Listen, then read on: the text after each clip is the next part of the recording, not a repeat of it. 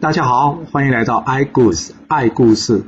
我喜欢听故事，希望故事能带给你想象力、思考力、判断力以及创造力。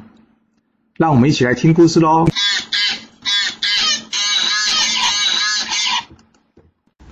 上次说到啊，这百里奚被晋献公当成陪嫁的仆人啊，送去了这个秦国。走到半路上啊，百里奚心里一想：哎。我有一身的学问跟抱负，结果却没有办法将我的所学去辅佐君王，名显天下。现在人老了，还要被人当仆人送去给秦国。唉，所谓士可杀不可辱啊！我情愿一死，也不愿意终身为奴。于是他找机会逃走了。他原先想逃去哪里？宋国，去找他大哥蹇叔，但是没想到呢，道路阻塞。他过不去，所以呢，他也只好先去楚国了。听到这，有没有觉得百里奚实在是有点倒霉啊？他倒霉的事还没完呢。他来到楚国之后呢，却被楚国在外面打猎的猎人给抓了。为什么？因为他们怀疑他是奸细。奸细就是什么？间谍的意思啊。百里奚对这猎人说：“我不是奸细啊，你看我那么老了，我只是虞国的百姓而已啊。因为这虞国呢，被晋国灭了。”我辗转逃亡到这里来啊！这猎人哪听得懂他说这些啊？他问百里奚：“你说你不是奸细，好，那你会什么？”百里奚说：“养牛啊。”于是这个猎人呢，叫百里奚去照顾他那几头牛。没想到呢，才不过几天呢，这牛啊就养得又肥又大。很快的，这个会养牛的外国人呢，名声传到了楚王的耳里啊。楚王叫人把百里奚找过来说：“哎，你怎么可以把牛养得这么好啊？”百里奚跟楚王说：“关键在于呢，给牛在对的时间吃对的食物，并且注意牛的体力，不要让它过分操劳。只有对牛将心比心，才能与牛心意相通，这样就能把牛给养好了。”楚王一听，诶，好像有点道理哦。不过照你这么说，那养马应该也可以吧？所以呢，他命令这个百里奚呢，成为什么？羽人，我们之前有讲过嘛，这羽人就是养马的人。楚王任命百里奚为羽人呢，叫他在南海这个地方呢专门养马。而另外一头呢，晋国的伯姬送嫁队伍终于到达秦国了。这秦穆公清点了一下陪嫁的物品跟人员，发现哎，怎么少了一个人呢、啊？这个人是谁？那当然就是百里奚啊。秦穆公觉得好奇怪哦。这送嫁的队伍并没有遇到什么阻碍啊，也没被人家抢，那怎么会少了一个人呢？这样的怪事还是第一次遇到呢。他问这派出去前往迎接这个伯姬的大臣公子直说：“哎，到底怎么回事啊？”这公子直跟他说：“我问过这些陪嫁的人员呢，这百里奚呢，之前是虞国的臣子，并不是伯姬的仆人，但不知道什么原因呢，这次被安排在这陪嫁队伍之中。”但是他后来逃走了，我想这迎娶夫人的时间呢，不可以耽误，所以呢，我也就没去追这百里奚了。秦穆公一听虞国的臣子，诶，他转身问这公孙支啊：“你在晋国，你有听过百里奚这号人物吗？”公孙支说：“当然有了，百里奚可是出了名的贤人了。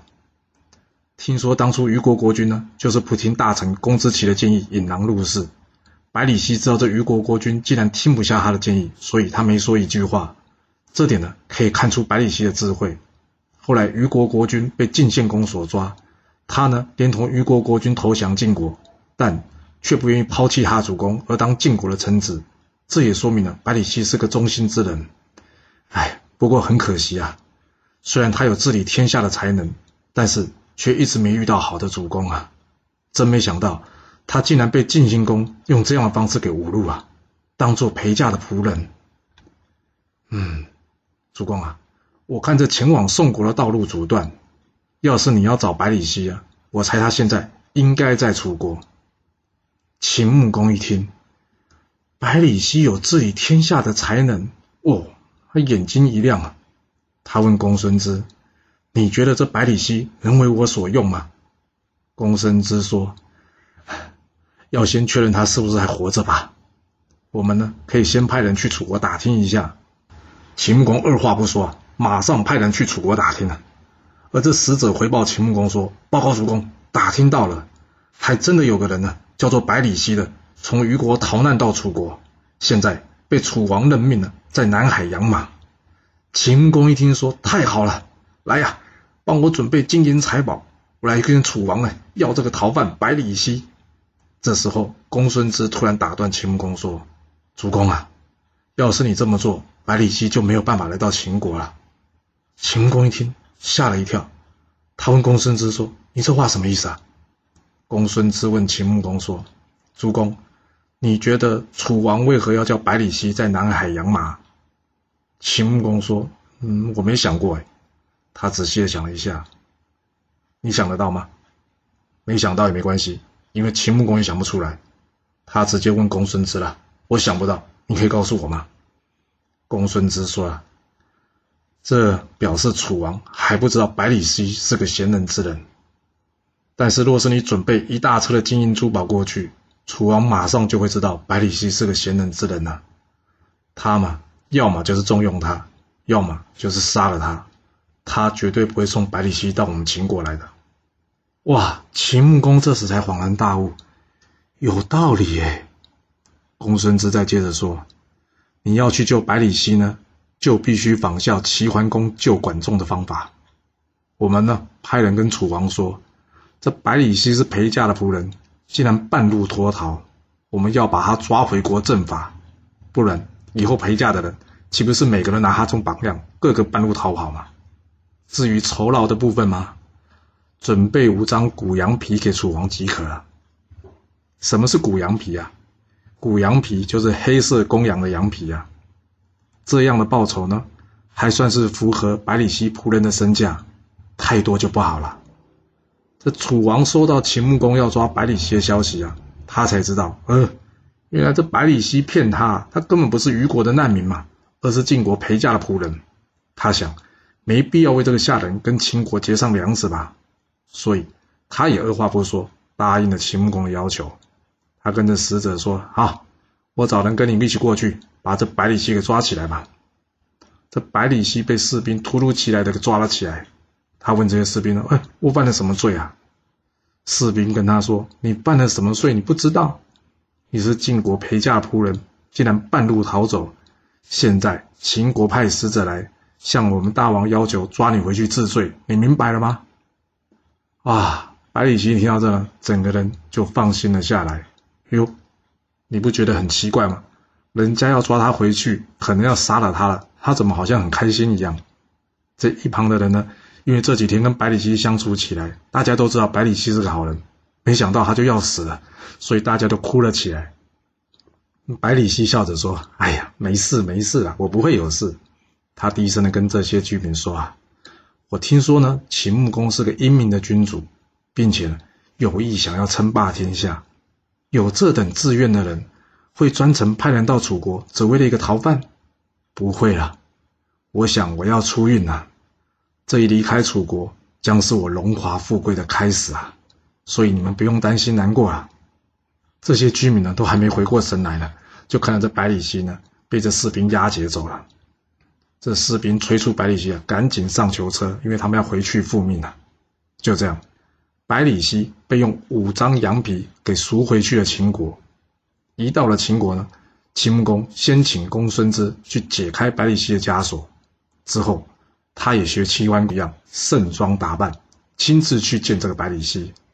不过他一看到百里奚，一看哇，怎么是个白发苍苍的老人啊？他有点吓到了。他问百里奚：“哎，你几岁啊？”百里奚说：“我今年七十岁了。”这秦穆公呢，一不小心说出心里的话了。什么话？哎呀，太老了。百里奚呢，回秦穆公说：“嗯，要是要去打猎，我真的老了。但是，要是我坐在朝中规划国事，我还年轻呢。你看这姜子牙，八十岁才拜相，我不是比他还年轻十岁，不是吗？”秦穆公一听，嗯，有道理啊。他问百里奚：“我秦国夹在外族戎跟狄中间，这兵连祸结。”让中原诸侯都不愿意与我结盟，我要如何才能让中原诸侯不敢小看我秦国？先生，你能有对策吗？百里奚压抑心中的激动，他告诉秦穆公：“你没有因为我是亡国之人，或是老迈的身躯而轻视我，反而愿意向我求教，我怎么会不愿意告诉你呢？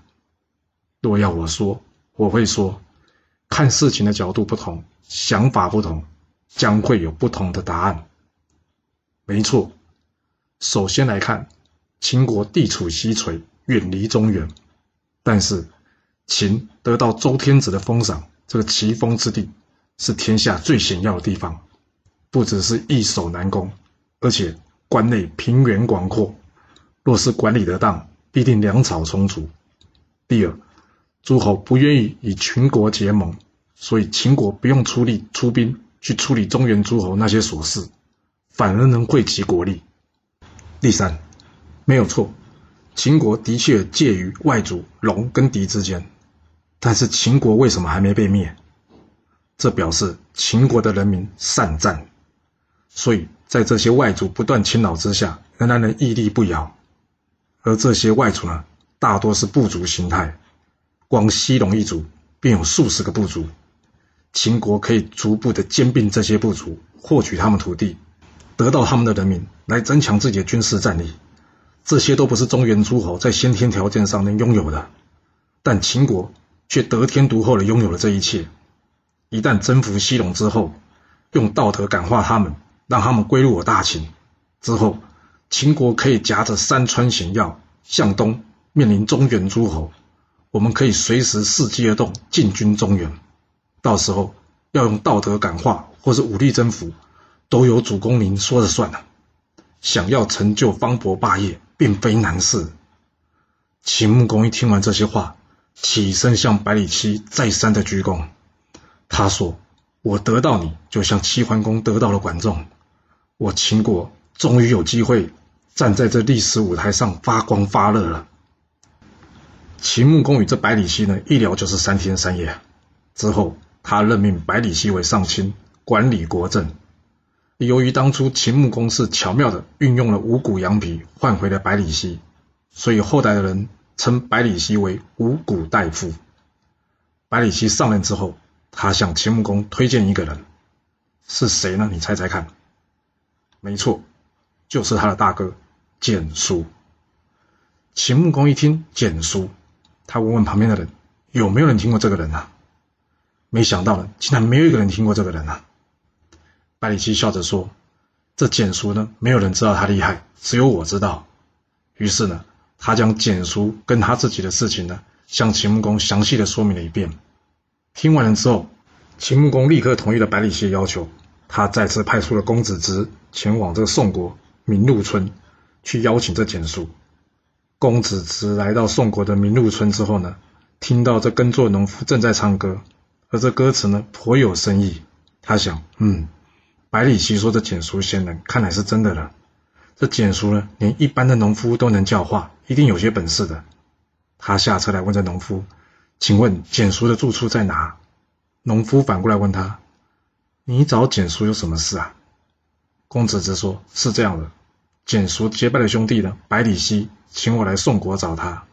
这农夫呢，把手一指，告诉公子职说：“简叔就住在那里。”公子职谢过农夫之后呢，赶紧驱车向前，来到了一间茅草房前面。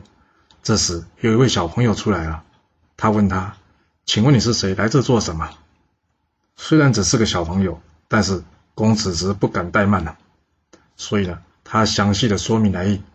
而这小朋友说：“嗯，我家主人目前不在家，可能要等一下才会回来哦。”说完之后呢，这小朋友就自顾自的呢回到房子里面去了。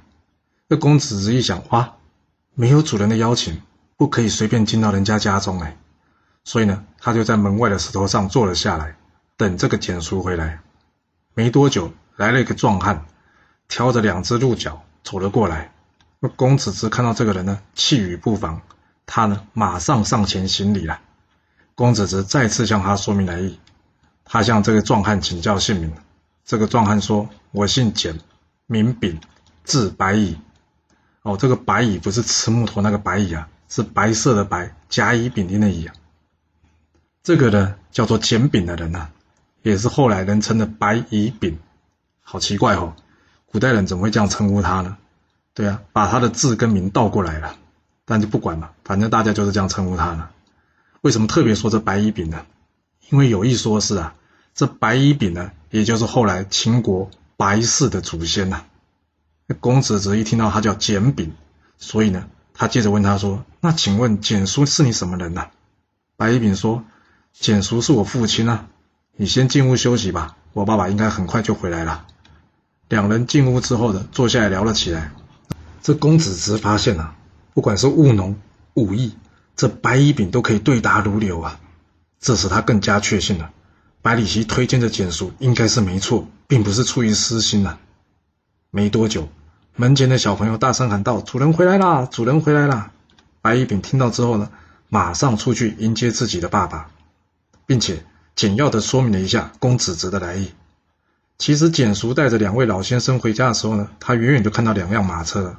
他还正在想，我们这种偏远的乡下，怎么会出现这么好的车子啊？进到屋内呢，这公子职将百里奚亲手写的信交给了简叔。而简叔看完这信之后呢，觉得非常的惊奇，这百里奚是怎么跑到秦国的？而这公子职呢，则将之前的故事说明了一遍，并且他告诉简叔，百里奚说他的能力远不及您，若是您不愿意出来做官，他也就不愿意做官了。说完。拿出了聘书，还有聘礼。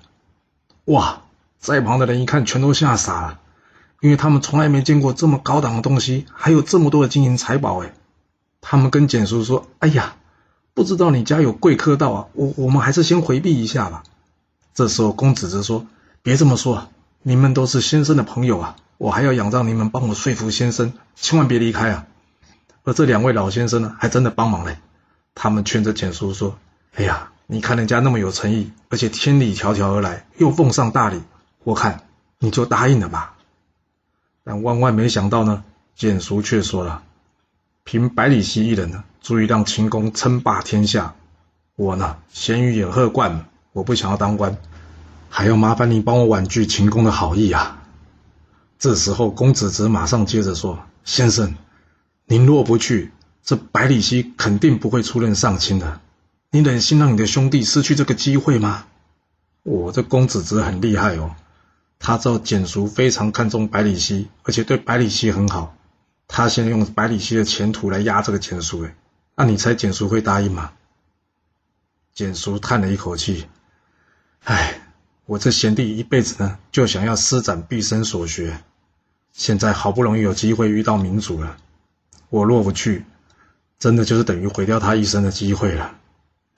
啊，算了算了，我前往秦国就是了。公子职一听，开心的再三感谢啊，他感谢简叔愿意怎么样，一起去秦国了。而这个时候呢，鹿肉也已经煮好了，大家开心的用餐。隔天，公子职请问简叔，他说：“我看这白乙丙呢是个非常优秀的人才，您是否同意我将白乙丙一同带往秦国呢？”简叔想想，这样也好吧，就让我儿子一起去闯一闯吧。于是，简叔将公子之赠送礼物呢，分送给那两个老人，并且请他们帮忙照顾他家。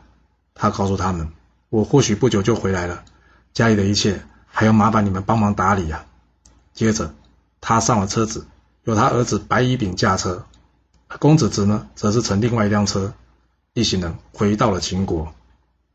来到秦国之后呢，公子职先一步去见秦穆公。他告诉秦穆公，他看到简叔的儿子简炳，也就是这白乙丙啊，是个将才，所以没有经过他同意，他已经先将白乙丙带回来了。秦穆公一听，哇，一次得到两个人才啊！秦穆公非常开心呐、于是呢，他准备用盛大的礼节呢，欢迎简叔这父子。他向简叔请教，我要如何让秦国称霸于天下呢？哦，真是所谓英雄所见略同啊！简叔回答的答案呢，几乎与百里奚是一模一样的。他也认为秦国地势险要，人民强悍，这进可以图谋中原大事，退又有天险可守。但之所以无法称霸，主要是在两件事上还没做好。哪两件事啊？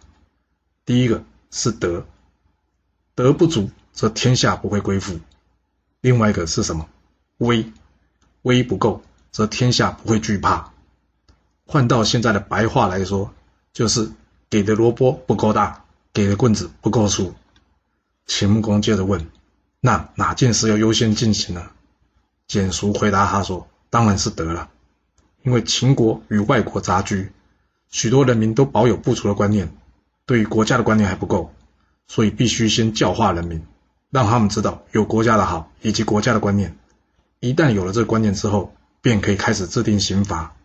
这样，一方面要强化他们对国家的认同，另外透过刑罚的威吓，让他们不敢不遵守国家的法律，并且仿效齐国管仲的方式。”去组织人民军队，这样就能组成一个畅行天下无阻的军队了。秦穆公开心的再问：“那是不是这样？我秦国就可以称霸天下呢？”简叔说：“还没，还必须做好三件事情。”秦公说：“哪三件事？”简叔说：“明公，要想成为霸主，还必须谨慎的戒除三件事情。”秦穆公说：“你说，我专心听着呢。”简叔说的是哪三件事呢？简叔说：戒贪、戒愤、戒急。